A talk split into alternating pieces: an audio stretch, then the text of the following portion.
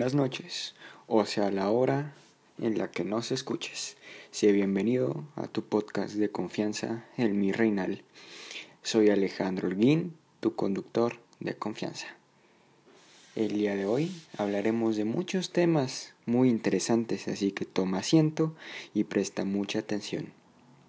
Pero antes me gustaría, me gustaría recomendar una marca mexicana que se llama Sox Sox. Es una marca de calcetines de confianza. Entonces vayan a seguir a esta marca en su Instagram que está como Sox Sox MX. Pasando esto, comenzamos. El día de hoy hablaremos de un tema que es muy delicado, que mucha gente le da mucho miedo tocarlo, y sobre todo casi nadie no lo toca por el medio de por el miedo de ser este expuesto en, en redes sociales. Así que vamos a tomar este tema yo lo llamo los influencers en la vida real. ¿qué es un influencer? un influencer se podría categorizar como una persona con muchos seguidores en sus redes sociales en tanto Instagram como Twitter, como Facebook, como YouTube, como TikTok o como muchas más redes sociales que ahora existen. Pero, ¿qué se necesita para considerarte un influencer? Pues básicamente, y si nos basamos en lo que Instagram nos dice, necesitas tener arriba de 10.000 seguidores para considerarte un influencer. Pero, ¿qué quiere decir esto? Un influencer se podría decir que son las figuras públicas de hoy en día. Ya no es necesario estar en un programa de televisión, en un programa de radio, en una película, para poderte considerar una figura pública. Ahora solo necesitas tener un celular en la mano, mucha confianza y sobre todo a veces bueno o no tan buen contenido. Entonces, el día de hoy, como ya se los dije, vamos a hablar de los influencers en la vida real. Hay muchos influencers que la verdad en sus redes sociales aparentan, aparentan ser muy buenas personas y cuando los ves pues realmente te das cuenta que no son lo que aparentan ser. Entonces, el día de hoy vamos a hablar de dos grupos de influencers que están en TikTok y en Instagram. Estos dos grupos son los más famosos de México, si así lo podemos categorizar. Los dos grupos más importantes son Live MX y Mansion Lit.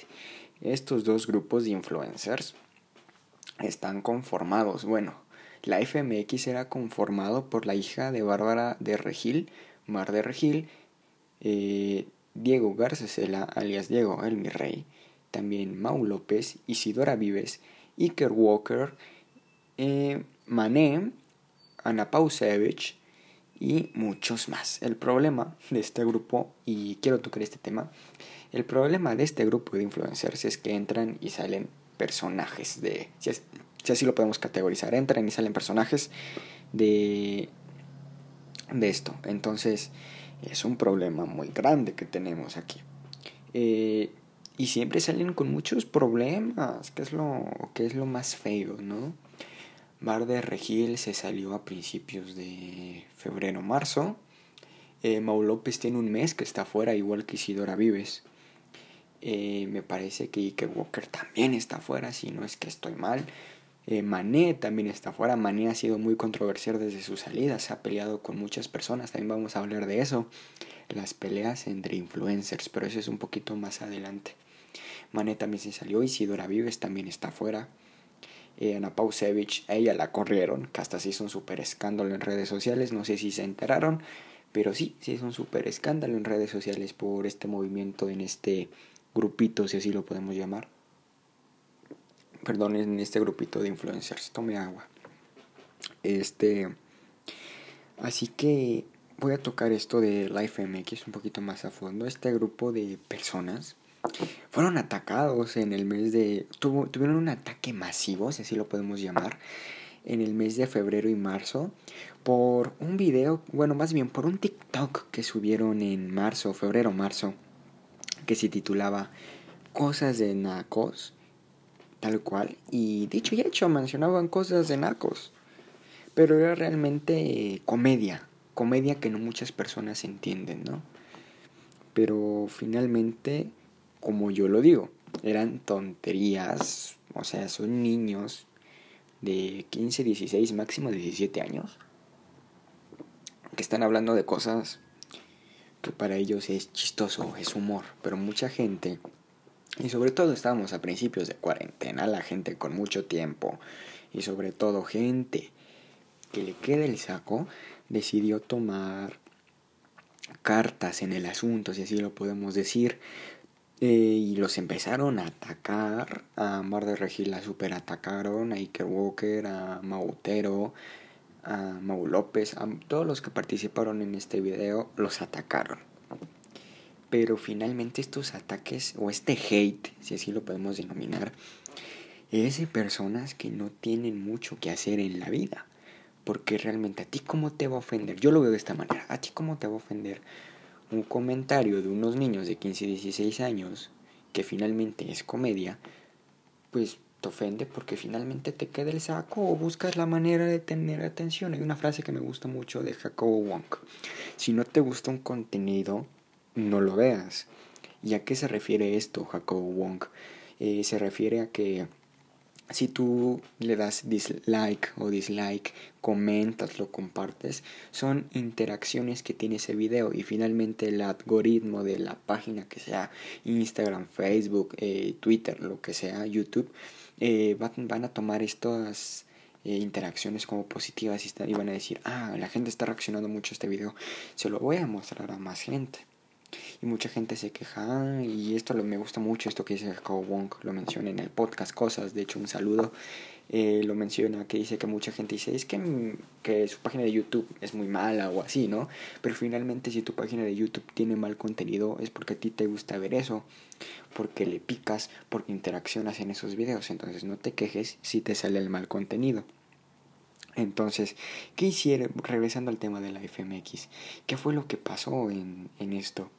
Lo único que provocaron es que tuvieran más interacciones eh, este video y le salieran más personas, que finalmente fue bajado de la plataforma TikTok.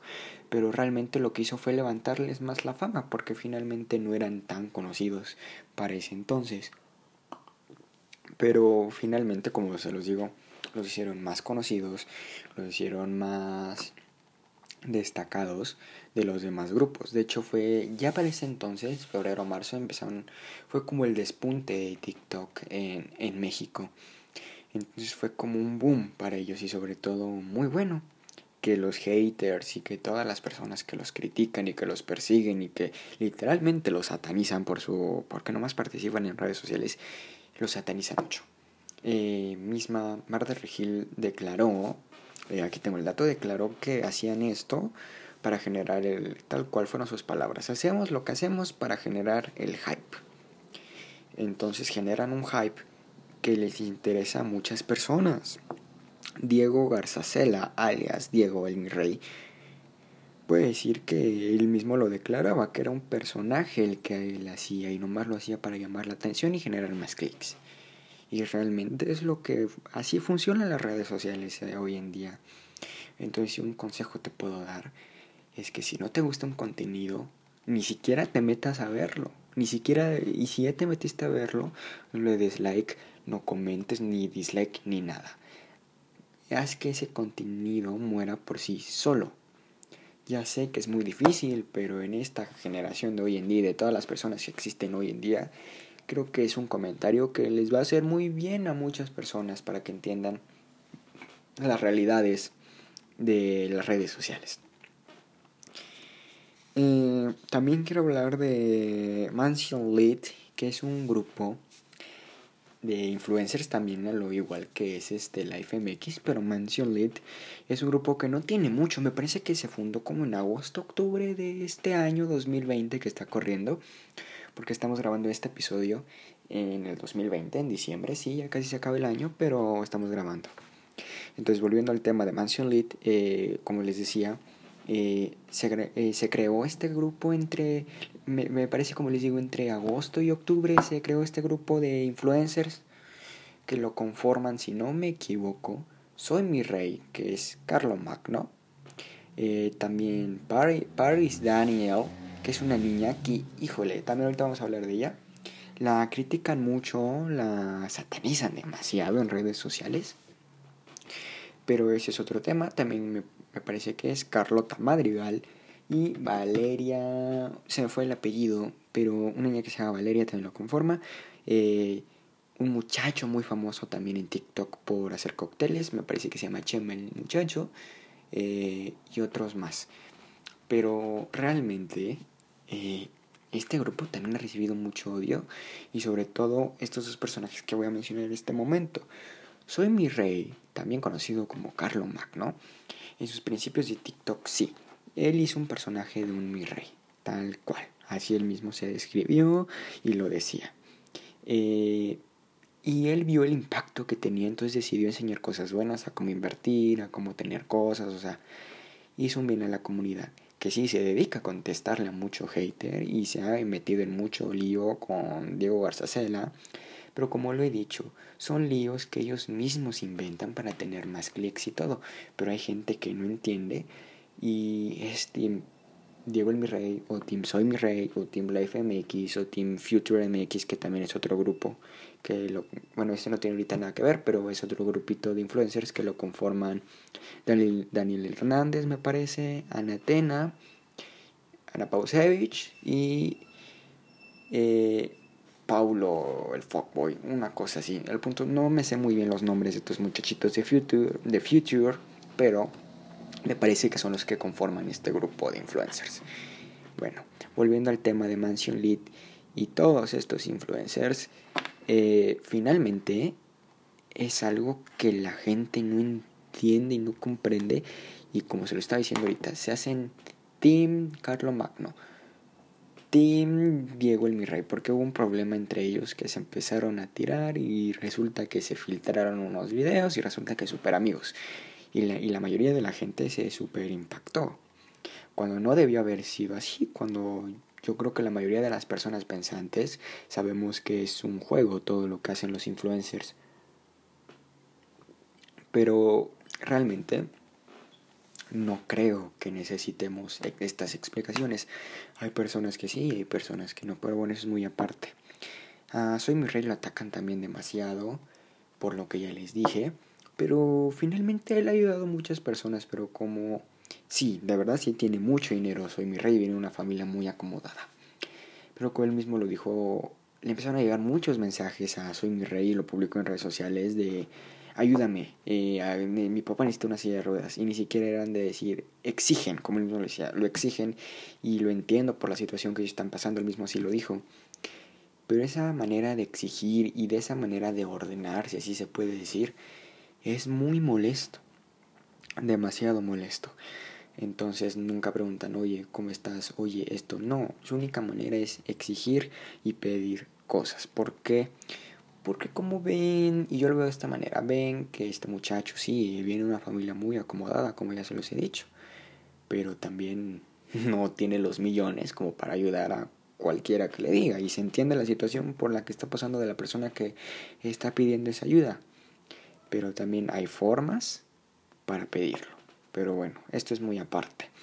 Y ya dejando un poco de lado el tema de Carlo Magno alias Soy mi rey, vamos a pasar al tema de esta niña que se llama Paris Daniel. Esta niña es demasiado bonita, hay que admitirlo, es demasiado, demasiado bonita esta niña. Eh, tiene 16 años y literalmente es una niña. Y le tiran demasiado. Su boom fue justo cuando hizo su famoso, no es Sara, es Sarah, una cosa así. Y empezó a pasar como marcas que se escriben en, bueno, que se pronuncian en español e inglés y decir cómo se pronuncia correctamente en inglés. También le empezaron a hacer mucho meme con él. No les digas Kevin ni Brian, es Kevin, Brian, Brandon. O sea, cómo pronunciar correctamente y mucha gente se lo toma a broma.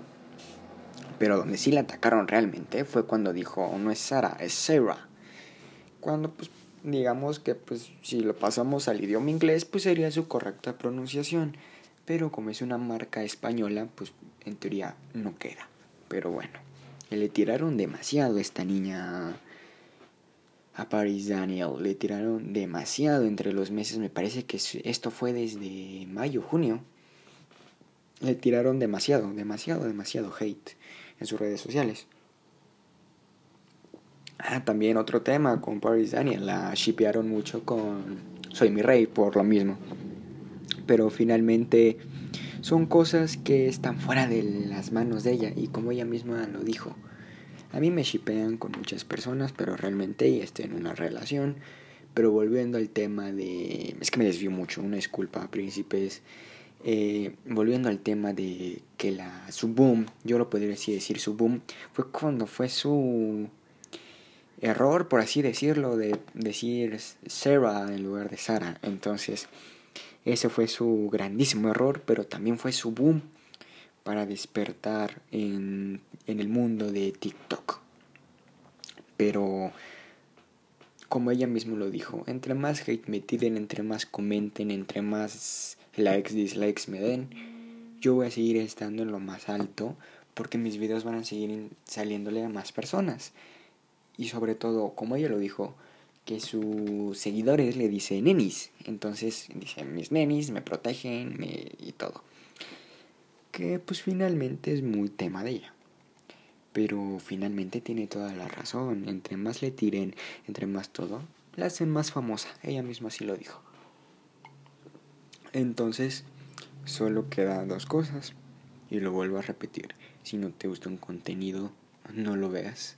No interacciones con él porque va a morir tarde que temprano. Entonces esa es una lección del podcast del día de hoy refiriéndonos al tema de las redes sociales. Pero realmente, ¿cómo son en persona estas personas? Paris Daniel, yo puedo decir, porque la han grabado y todo, cómo se ha comportado así, porque hay videos de ella en calle y todo, y se ve una niña muy normal, sí, extremadamente bonita, porque es la verdad, pero muy normal. Soy mi rey, también es una persona muy normal, muy ubicada, eh, y lo que es la FMX. Mar es una niña completamente normal, es el clon de su mamá, Mar de Regil. Y si Dora Vives, no puedo opinar. Eh, no hay videos sobre ella en la calle y nunca le he visto. Mau López se podría decir que también es muy normal porque hay videos de él y reacciones y todo. Y se ve que también es otro niño muy, muy, muy normal, Diego el mi rey. Pues también le gusta mucho la farándula, estaría en la farándula siempre, siempre se lo acabaron mucho cuando hizo, porque casi nadie lo sabe y también fue como otro de los temas que cuando salió a la luz que estuvo en un, creo que me parece en un reality de MTV y Just Stop reaccionó a él, se lo super acabaron, pero como lo digo, eh, es algo que le favorece demasiado. Entonces, vuelvo a repetir, si no te gusta un contenido, no lo veas, pero bueno. Eh, pasando un poco, eh, quiero hablar de los pleitos entre influencers. Ya dejando un poco de lado Mansion Lead y Life MX, influencers en la vida real. Me gustaría hablar de esto, de lo que son las pleitos entre influencers y sobre todo el pleito que hubo entre Gerardo Vera, este niño de 16 años también. Hay mucho niño entre 15, 16, 17, 18, 19 años en la plataforma TikTok. Mané, otra que me parece que creo que tiene 17 años, se hizo de palabras con Gerardo Vera, eh, se pelearon por medio de videos y se hizo una carambola, ¿no? Pero finalmente, yo sí estoy del lado, y sí, ahí sí lo puedo decir que estoy del lado de Gerardo Vera, por dos motivos muy grandes. Gerardo Vera es un niño que tiene mucha información política y esa información correcta del grupo feminista, del grupo Life Likes Matter, del grupo muchas cosas. No de un grupo, muchas cosas, o sea, me refiero de muchos grupos. Entonces, es una persona leída, es una persona informada. Y en cambio, Mané eh, es una persona, no podemos decir que estudiada, porque a legua se le ve eh, tampoco no podemos decir que es una persona que sabe de lo que habla, porque tampoco. Pero sí tiene algo. Una multitud de seguidores que están detrás de ella. Y es cierto, pero pues eso es muy secundario y muy aparte de, de todo lo demás. Pero este pleito sí estuvo demasiado fuerte al punto de que tanto pleito tuvo Gerardo Vera porque le tiraban, él respondía y todo. Es por eso es algo muy importante, nunca le respondas a los haters. Y a Gerardo Vera por estar respondiendo tanto a Mané, tanto a muchos haters que él tenía, le tumbaron la cuenta en TikTok, que ya tiene otra que se llama Gerardo Veraj, creo que me parece, sí, Gerardo Veraj, con G al final. Pero finalmente lograron su objetivo, tirarle su cuenta de 500 mil seguidores. Pero pues finalmente es algo que tenía que pasar, ¿no? Con tanto enfrentamiento que tenía en redes sociales. Mané fue una de las que se alegró y dijo públicamente que le alegraba que ya no tuviera cuenta pero finalmente es muy tema de ellos dos. A lo mejor es un es algo falso. Gerardo Vera declaró en un podcast que sí es real lo que está pasando entre él, entre él y Mané, pero pues para saber, ¿no?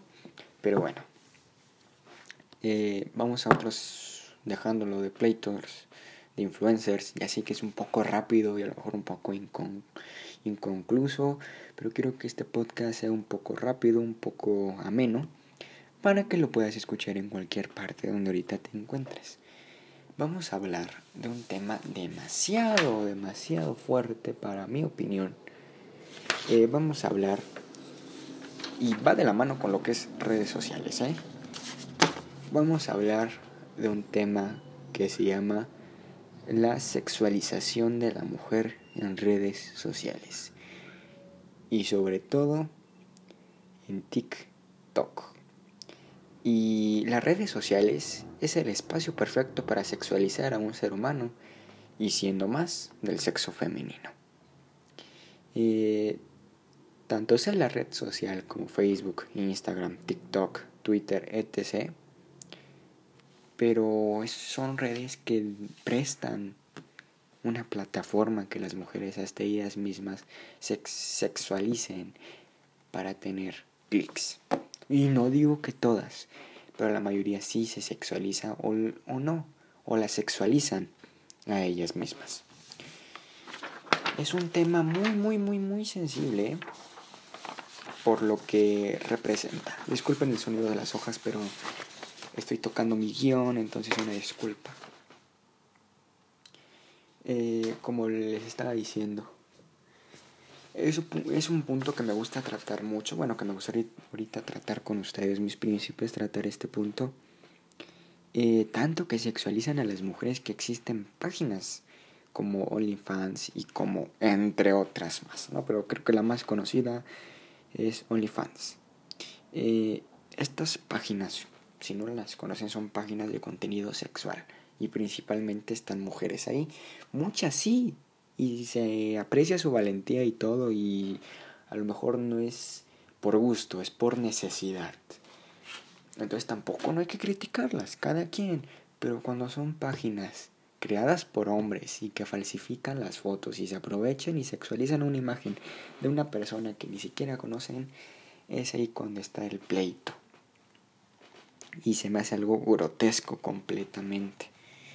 Pero bueno, eh, dejando esto un poco al lado, eh, también eh, las palabras que me gustaría tocar en este momento sería exigen y demandan. ¿Por qué estas dos palabras exigen y demandan? Para pasar a este punto de este tema.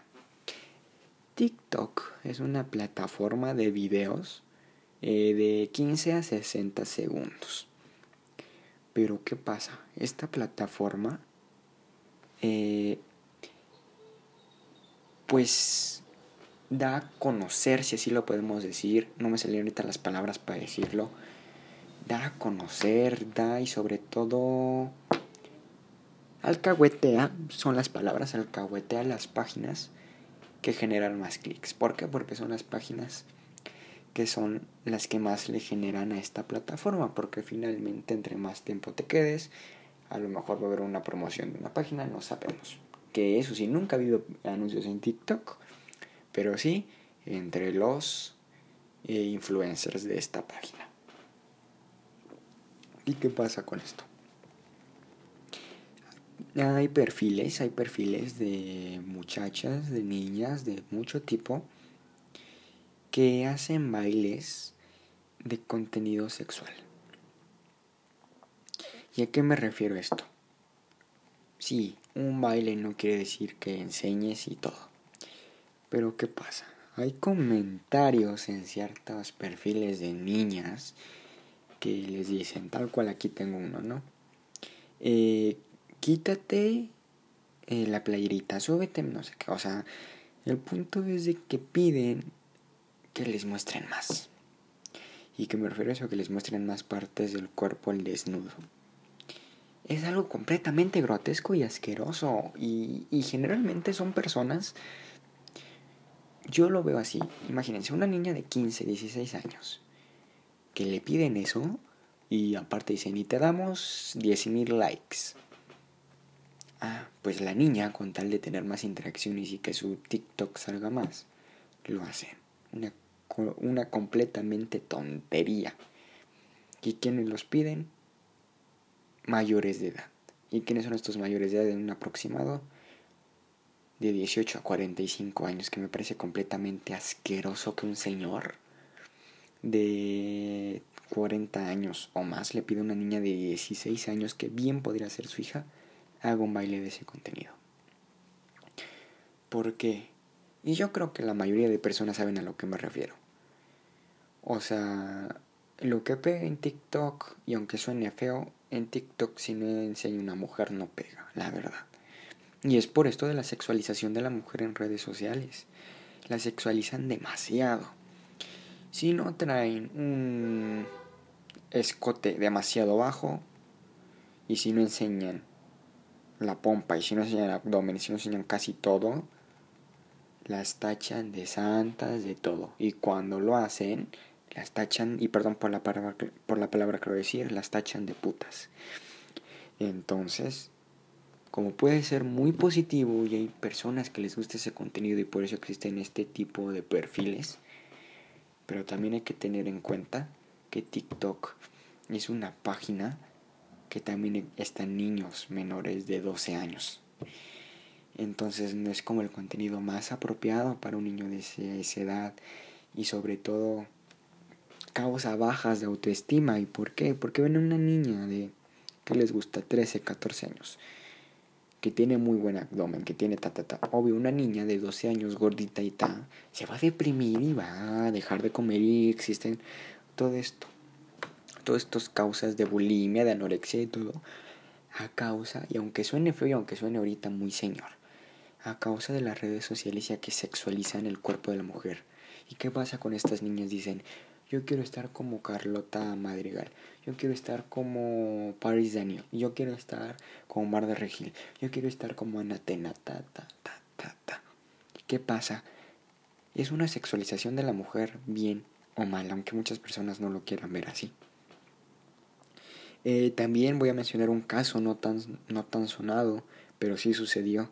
Fue un ataque masivo a las cuentas de Mar de Regil y Steffi Reyes pidiéndoles bailes de este contenido. Y voy a decir el nombre del baile, se llama Dracuqueo y, es un baile completamente horroroso y, y, feo y todo. Yo lo veo desde mi punto de vista, sí, soy un hombre y, y todo lo que tú quieras, pero sabes que es un baile que denigra a la mujer porque solo lo hacen para conseguir likes y la sexualizan. Entonces es algo que a mí personalmente no me gusta. Entonces no creo que sea lo más correcto para hacer. Pero bueno. Les empezaron a pedir que hicieran ese tipo de bailes, que, que hicieran este tipo de bailes de este ámbito. y sobre todo la comunidad de TikTok lo ve completamente normal. Pero para mi opinión no es algo completamente normal que un señor de 45 años le pida a una niña de 16 años que haga un, que haga un baile de ese contenido. Entonces eso es a lo que me refiero con la sexualización de la mujer. Es, algo, es un tema demasiado delicado, es un tema que sí cansa y como se los digo, estas dos personas, sí son dos personas influyentes en el medio, Steffi Mireyes y Mar de Regil. pero finalmente son dos niñas de 16 años. Y es algo completamente inaceptable que pasen en la plataforma de TikTok. Entonces está en un criterio TikTok de a veces censura cosas buenas y a veces deja cosas muy malas que sigan trends, que es el, pues así se puede decir, es el trend de este baile, el, del Dracuca y de todos estos bailes, que la verdad no deberían de haber pasado nunca, pero es gracias a la sexualización de la mujer. Pero bueno, dejando un poco de lado este tema, me gustaría hablar de, de, otros temas, sobre todo de los avances, ya dejando un poco de esto de lado y a lo mejor va a sonar un poco chueco esto, pero los avances de la vacuna del COVID-19 Afortunadamente ya están los aviones de AstraZeneca, de Pfizer y de todas estas farmacéuticas que fabricaron la vacuna. Pero ¿qué pasa? Llegó el pasado, en la, en la semana pasada llegó la, el pasado miércoles llegó la, la vacuna de Pfizer a México en unos aviones de DHL. ¿Qué pasa? Salieron las notas de que la vacuna está agotada. Es algo completamente inaceptable cuando se supone que no se debe de vender en, el sector privado, primero es el sector público, que es el más importante. Y empezaron a salir notas que en el sector privado se empezó a vender la vacuna arriba de 35 mil pesos. ¿Y qué pasa? Eso finalmente es corrupción de los mismos funcionarios de gobierno que tenían acceso a esta vacuna. Entonces, si es una crítica, estoy haciendo una crítica a mi gobierno, al gobierno mexicano, al gobierno de Andrés López Obrador, y no me da miedo hacer estas críticas porque soy menor de edad. Entonces no me pueden tocar. Entonces, este está de sobra conocido que el gobierno de López Obrador es experto en cerrar muchos programas, como se lo hicieron al señor Broso, como se lo hicieron a Carlos Loret de Mola, como se lo hicieron a Chumel Torres pero desgraciadamente ellos tienen mucha audiencia y no se callan la boca. Y, el gobierno no encuentra la forma de callarles la boca. Pero el tema de la vacuna es algo inaceptable que se esté vendiendo por el sector privado a esa cantidad y sobre todo porque el mismo gobierno declaró que el sector público era la prioridad y sobre todo la primera línea de batalla que ellos lo categorizan como personas que trabajan en los hospitales y que doctores que están poniendo su vida por delante, enfermeras, el labor, y yo sí lo reconozco y doy un fuerte, mando un fuerte abrazo, un fuerte abrazo, un fuerte abrazo y un fuerte aplauso a todas estas personas que dan y ponen su vida por delante y hacen una, una labor humanitaria increíble.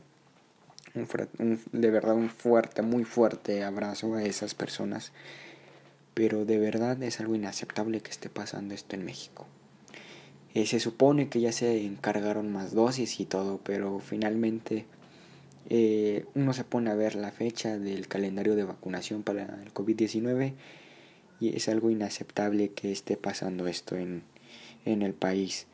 Que menores de edad y personas jóvenes se tengan que esperar hasta finales del 2021 para poderse aplicar esa dosis de la vacuna que finalmente es para una enfermedad mortal. Pero bueno, dejando yo un poco de lado esto y sobre todo quiero agradecerte que hayas estado conmigo en este episodio más de tu podcast de confianza en mi reinal. Soy Alejandro Holguín, tu conductor de confianza y esto es el mi reinal. Nos vemos hasta la próxima edición. Adiós.